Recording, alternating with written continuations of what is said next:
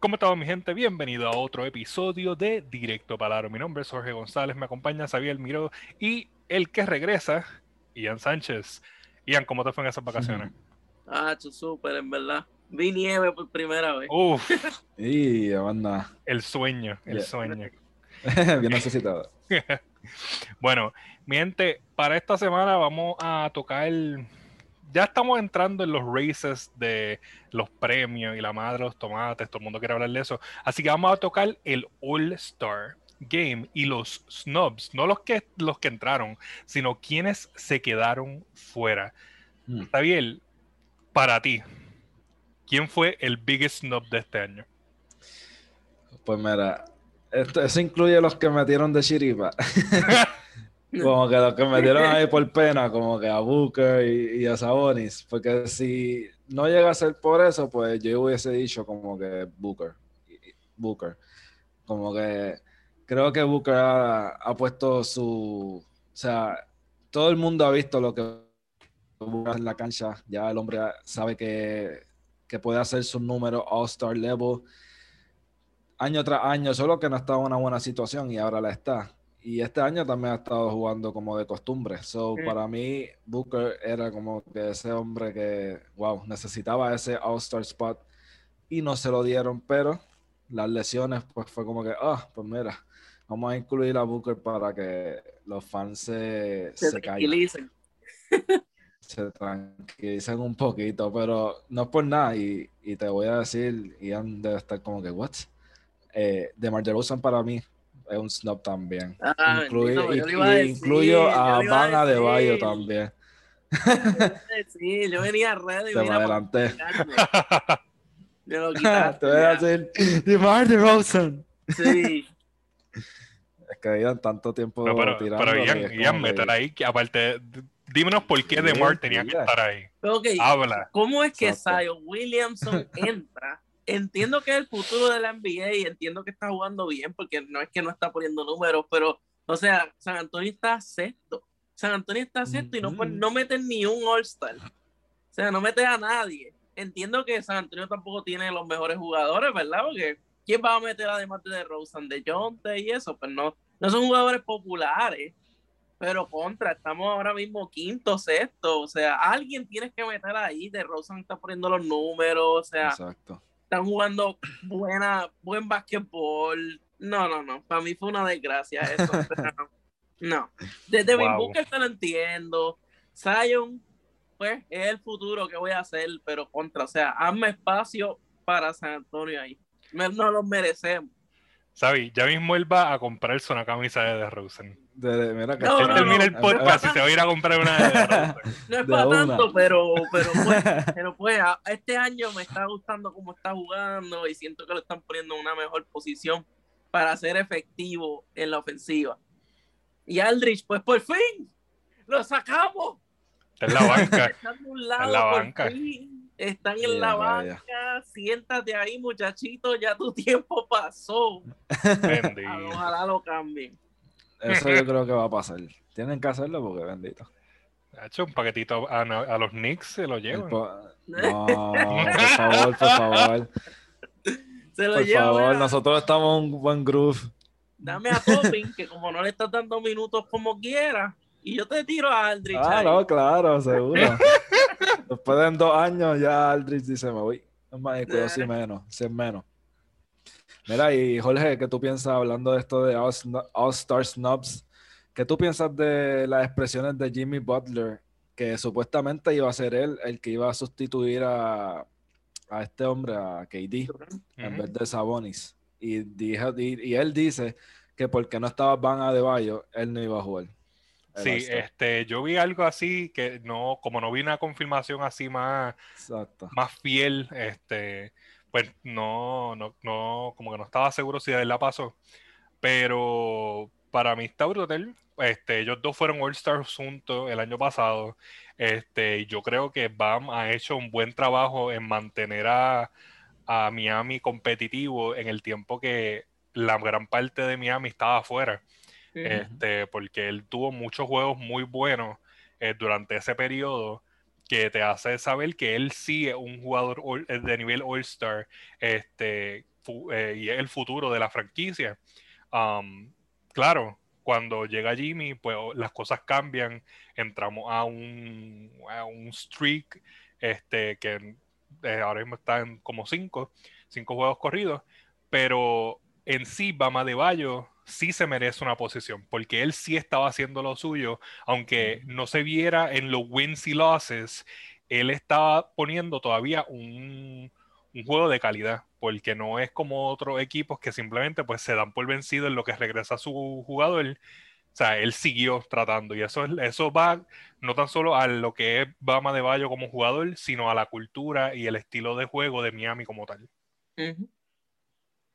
Este, pero definitivamente el, el All-Star, aparte de esos que hemos mencionado, he visto mucha gente decir que Trey Young fue un snob este, en todo este caso, que no sé qué tú piensas, Ian, si de verdad fue así, porque hemos visto mucha crítica al juego de Trey Young en esta temporada, pero ¿qué tú me dices? Lo que pasa es que lo ves por encima y tú dices, wow. O sea, 20, casi 20 y pico puntos por juego de asistencia, pero ver los tenovers, ver el field goal, ver el récord de Atlanta, que es como que, eh, todos estos millones que gastaron en todos esos jugadores y que han hecho. Nada, pues desafortunadamente. So, en verdad que es un snob, pero es, es, un snob como que por encimita. No sé si me entiendes. como que, ah, mira, Trellón, pero ver, verlo de estadística y dice, no, no, mejor se lo merece Sabonis, se lo merece Jimmy Waller, Bam, o sea, toda esta gente que está jugando mejor, con mejores estadísticas y mejor récord que él. Sí. Esa es mi opinión. Sí, yo, yo, yo tampoco no considero a, a Trey Young como un snob, sinceramente. Sí, eso es uno de los que han estado tirando eh, por ahí. Um, no sé si ustedes hayan visto alguno que otro que ustedes dijeran contra, tal vez este año hubiese sido una buena idea eh, ponerlo, porque veo mucha crítica al hecho de que Boston tiene dos All-Stars en este, este año por lo que está pasando en Boston ahora mismo. Que vamos a tocar eso más, más adelante, pero Boston recibió a a Brown y a Tatum dentro del All-Star, cuando tal vez hay otros jugadores en el este que, aunque no lo parezca, ha estado siendo bien competitivo este año, um, por lo menos entre los equipos del este. So, puede que haya otro jugador así que ustedes digan en el este como tal, que tal vez debió haber estado ahí, que, no, que el año pasado estuvieron y este año no. Tú vas a decir, sabio yo. Pues yo tengo uno ahí, mira, Fred Van No es por nada, pero... No me lo esperaba. Sí, eh, él, ha estado jugando súper bien. Eh, Toronto Raptors actualmente están cuarto en la liga después de haber empezado como que un equipo bien desastroso que mucha gente dijo, ah, esta gente este año ni llega a playoffs y ahora mismo están cuarto, es verdad que ese East, que lo, sí lo vamos a tocar más adelante, eso está ahora mismo vida o muerte, o sea, tú pierdes, tú puedes estar primer, eh, bueno, tú puedes estar cuarto y pierdes un juego y llegas hasta noveno fácil. O diez, Y eso está ahí, ahora mismo eso está un Battle Royale ahí. Sálvase quien pueda, pero pienso que Van Blit ha jugado súper bien y ese es como que mi low-key snob, pero a la misma vez no, pues no me molesta porque hay, muchos mejores. ¿Y si Acam? ¿Y si Acam no, no crees que debió haber estado ahí? Sí, también. Eh. Se podía squeeze, eh. pero no, prefiero a Van no sé. también ha estado mucho lesionado, si Acam. Sí, yo tengo dos, dos opciones. Tobias Harry, que ha puesto unos números bastante buenos este año y pues que tiene a Filadelfia ahí junto a Embiid y a, y a Simon primero, o Chris Middleton, porque, o sea, Drew Holiday ya está lesionado, es verdad que Milwaukee como que de momento se va una racha de cinco pérdidas corridas, después de cinco ganas corridas, no hay quien entienda este equipo ahora mismo, pero pienso que Chris Middleton, pues, es la constante junto a Gianni, que es lo único bueno que tiene Milwaukee ahora mismo, además de esos dos, pues, o sea, es lo, pienso que Middleton se lo merecía también. Tampoco es para sacar a alguien ahora mismo, pero pienso que es un snob.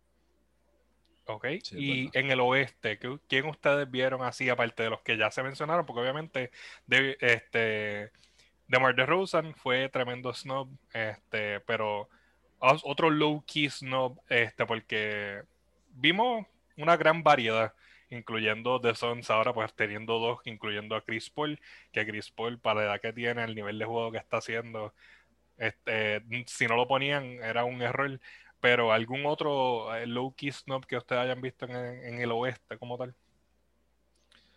Pues eh, un low key snob que mucha gente estaba hablando de él es Mike Conley. Y es porque, ¿verdad? Pues ha estado jugando súper bien con este equipo de Utah que ahora mismo están súper unidos con una química, llegaron en 2K al 100% literal. Y, pero yo pienso que es gran parte por la veteranía de Conley, obviamente el talento de Gobert y de Donovan, pero Conley está promediando 16 puntitos, 5 asistencias, 44% del field goal y de 3, 41%, o sea, está jugando súper bien. Y podía, podía haber llegado, pero como lo mismo que Van Vliet, en esa posición hay muchísimos más, pues, más, más duros y populares. Yo en el West, como que no me atrevo a decirte un snob porque ¿a quién voy a sacar? ¿Me entiendes? Es como el otro día estaba viendo, si, si, tengo un snob es porque siento que hay alguien mejor, hay, alguien que voy a sacar del, del, West, pero ¿a quién voy a sacar del West?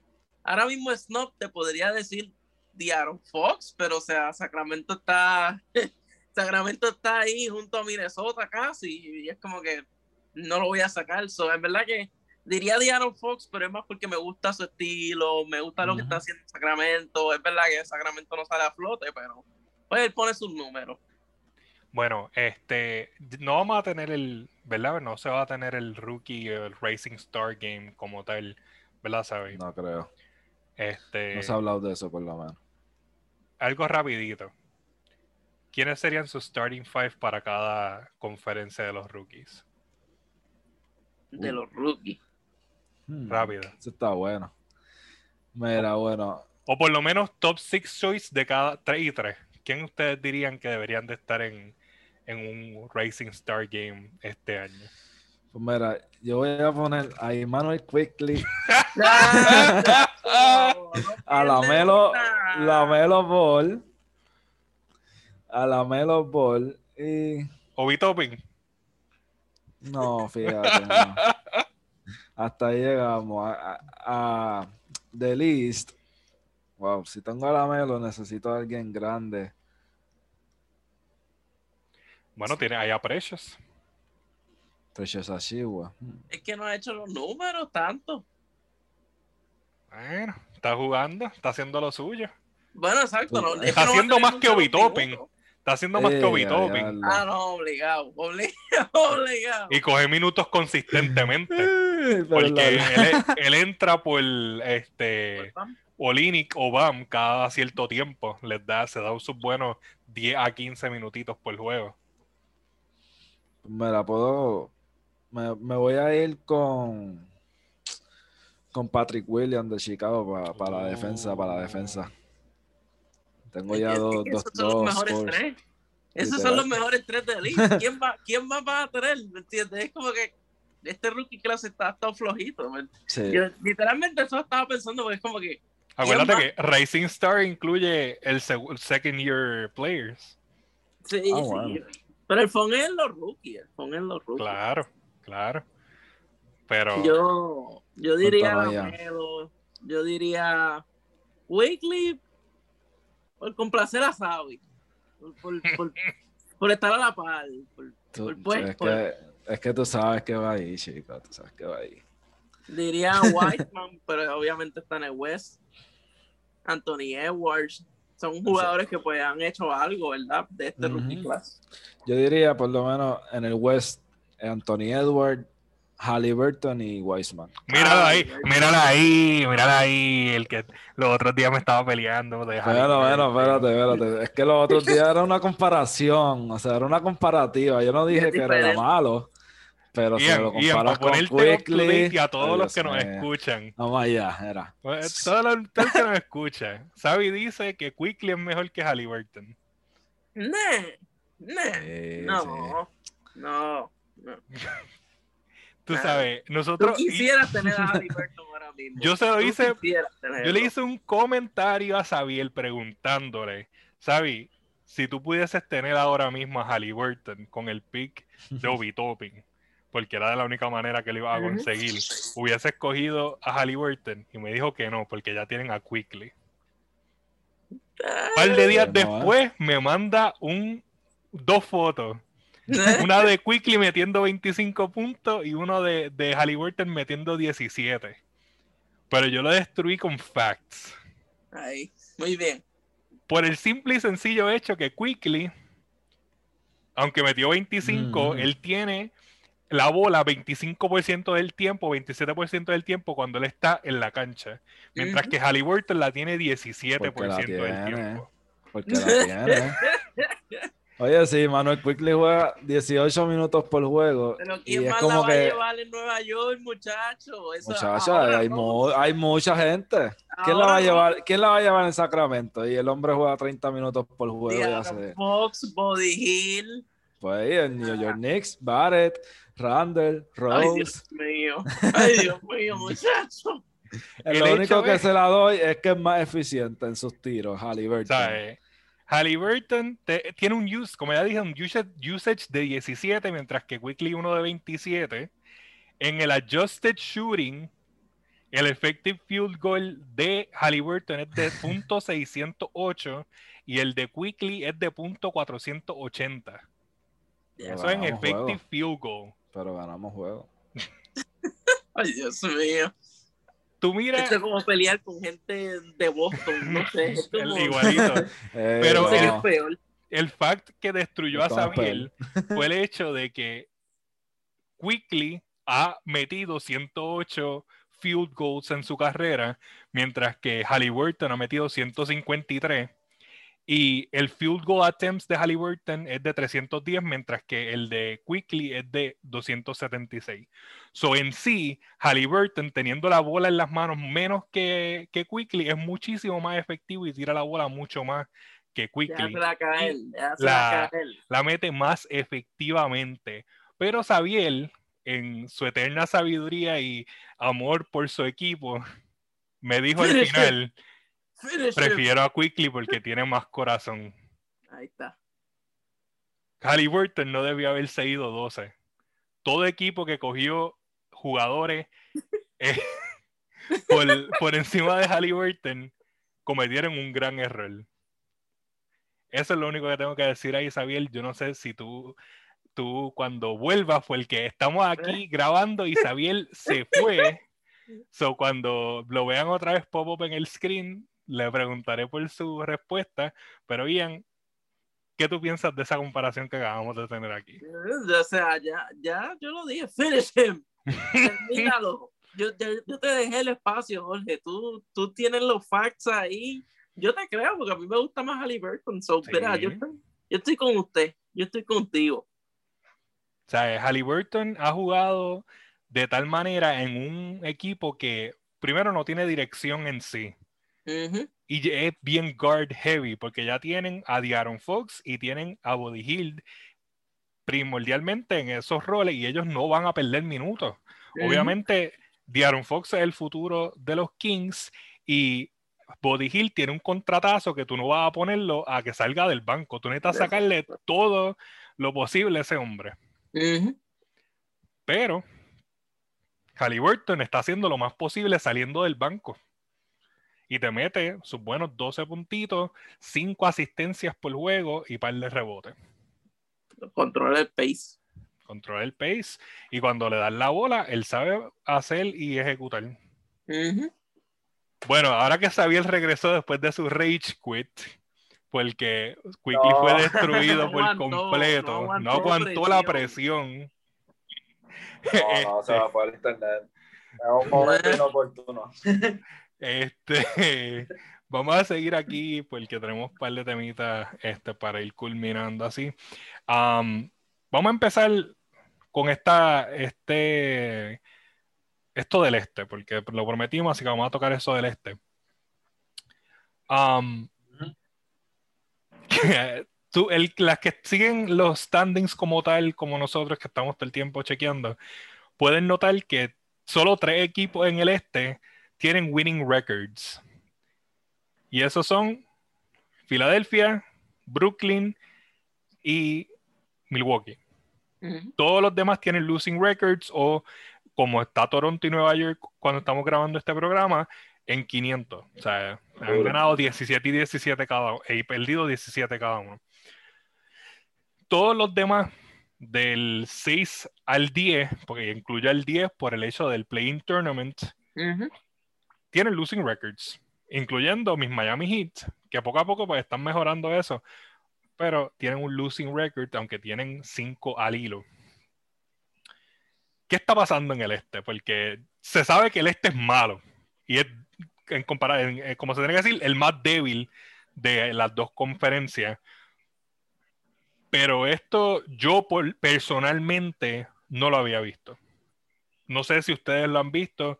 Yo sé que ustedes tienen mucho más tiempo viendo baloncesto que yo. Ah, por lo menos el baloncesto NBA. ¿Qué está pasando aquí? Y no es que soqueen, sino, pero no, no, el, eh, o es que el, el, oeste está más duro, o es que simplemente la competencia, no sé, ustedes me dirán. Ok, Ajá, esto yo por lo menos, van un par de años ya que por lo menos en la posición 7 y octavo entran con losing records a los playoffs. Y entonces, pues, como que año tras año se ha visto como se ha ido poniendo más competitivo, para decirlo así, pues la conferencia del Este en específico, desde, desde que LeBron se fue. Y ahora mismo, pues tenemos estos tres equipos que si ustedes miran el récord de conferencia, 76ers está 17 y 6, 11 y 9 Brooklyn Nets, so Brooklyn parece que va a tener muchos problemas en los playoffs y 12 y 7 Milwaukee Bucks, que también es como que no es como Filadelfia, que básicamente ha perdido seis veces nada más contra un equipo de elite. So, los demás equipos están ahí como que en 500 o con récord negativo. Lo que quiero decirles con esto es que el Ace está sumamente competitivo, o sea, todo el mundo tiene a un jugador súper bueno, aunque sea un All-Star Snub o un All-Star Reserve o un All-Star Starter, pues ¿verdad? Tan competitivo. Y lo del COVID, yo pienso que ha afectado mucho, por ejemplo, a equipos como los Nets, que pues, aunque están segundos, Kevin Durant no ha jugado básicamente muchos juegos, por eso de los protocolos del safety rule, Milwaukee también con Holiday, este, y pues Boston Celtics que tuvo un COVID outbreak. Y, ¿verdad? Como ha mencionado Jorge, los Miami Heat que han estado lesionados, no han jugado yo creo que ni dos juegos completamente juntos. yo creo que todo eso ha afectado, ¿verdad? Pues este, eh, como vemos este standing en el list, también es bien temprano, pero wow, o sea, esto es vida o muerte. Como yo dije ahorita, un Battle Royale. No, y que Washington ahora está subiendo también ahora, ganando como 8-2, 7-3, algo así en los últimos 10 que también es otro equipo que hay que ver ahora. Estaban en el, abajo y ahora de la nada están ahí en el race para, para el décimo lugar, para el playing. So, eh, a mí el, equipo que más me sorprende en todo esto de Liz, es Charlotte, que realmente es algo que vi, que no vi pasando nunca jamás en este season, porque hello, es, es Charlotte.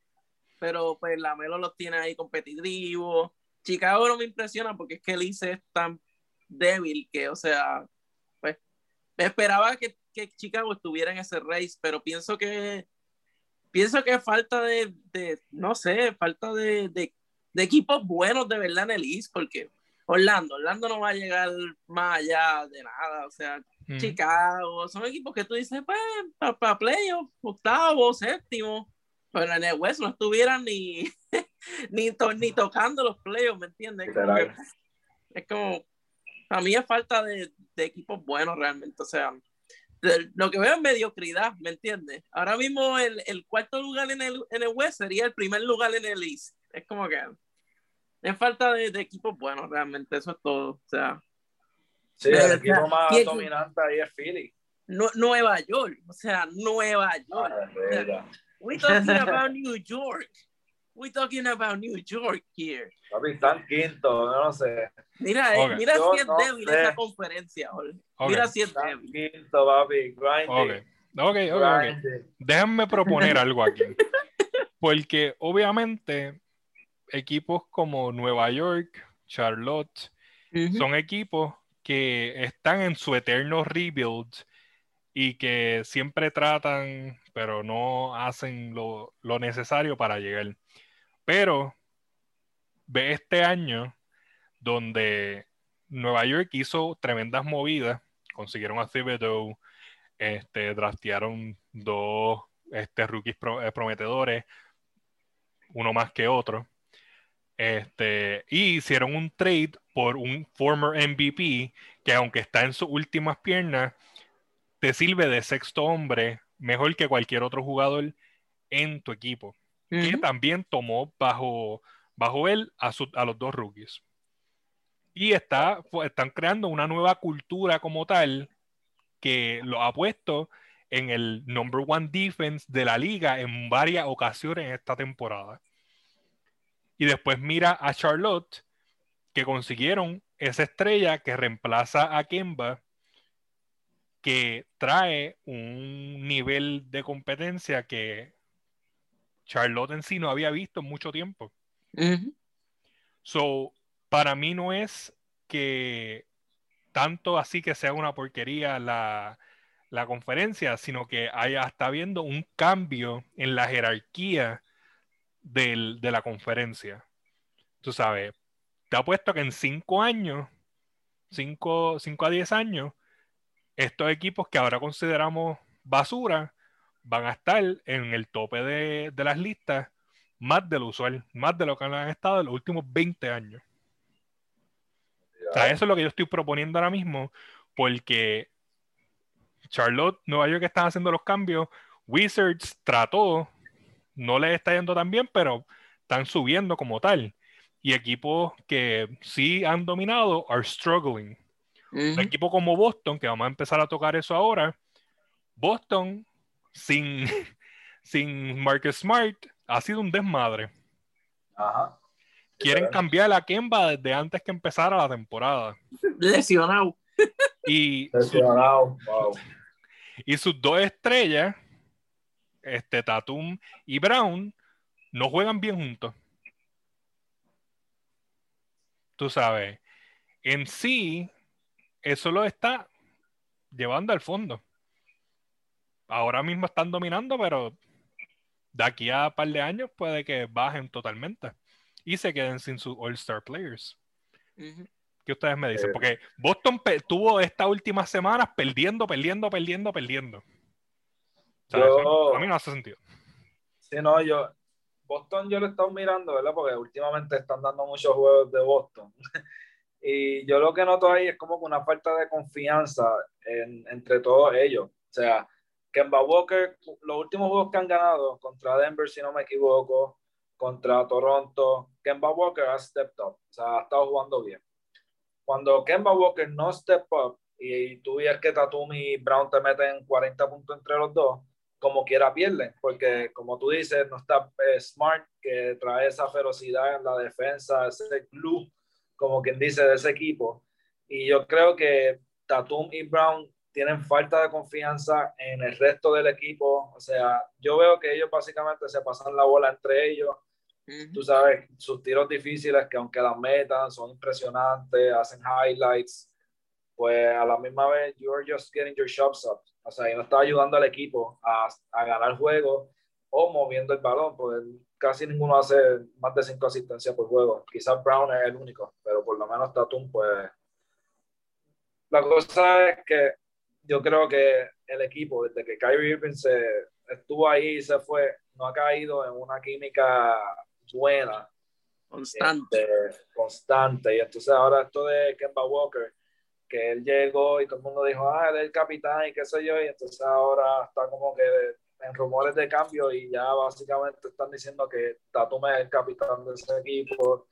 Como que siempre estamos en ese, en ese constante nebuleo de quién va a ser el capitán y el mismo Tatum tampoco como que ha dicho, ok, pues I'm gonna step up y yo voy a ser el capitán de este equipo. Y es como que, no sé, ellos tienen ahí un, un problema de roles en, ese equipo, literalmente.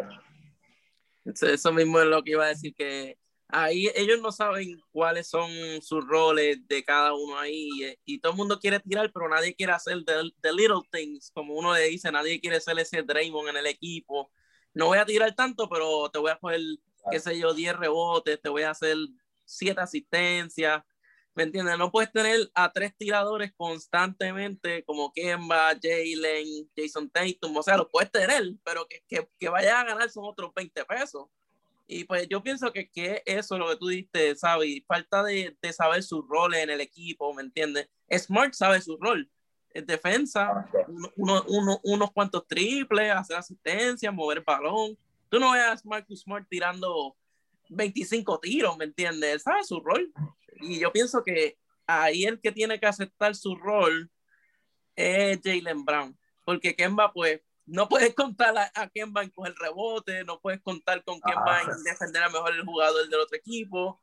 Entonces Jason Tatum te puede hacer las dos, pero yo pienso que el mejor tirador de ese equipo y el mejor que tiene más potencial en ese equipo es Tatum. So, yo pienso que Jalen Brown tiene que ir a ese estilo de, no, sé, no necesariamente, no, ah, no necesariamente como Draymond Green, pero como un Lamaro, ¿me entiendes? Que haga de todo, te mueva el balón. Yo pienso que Jalen Brown puede llegar a hacer eso, pero es falta de, falta de identidad también. O sea, pienso que eso. Sí, el Boston está bien bland. Este, tienen que, para mí también, necesita un cambio en front office. I'm sorry, Ainge, tienes que ir. Ainge, Y no pudiste hacer nada. Exacto. Ahora, Rapid Fire. Este, los talks del MVP están cogiendo fuerza. ¿Quiénes ustedes tienen para que ganen MVP este año? Rápido. Ian. Embiid. Xavier. Embiid. Uf. Dos no, Si tuviésemos votos aquí en fila 8, ya saben que iban Embiid. Este, otra cosita ah, para todos los que nos siguen nosotros vamos a tener ahora un podcast para March Madness. Xavier y yo vamos a estar cubriendo March Madness de principio a fin, este, para que lo vean. Probablemente vamos a conseguir que Ian pase un par de veces si es que ve algún juego y le quiera hablar de eso. Obviamente, este, queremos cubrir eso porque tenemos a Culvelo en uno de los equipos, en los Fighting Ilini, que están peleando también por una posición número uno en la nación.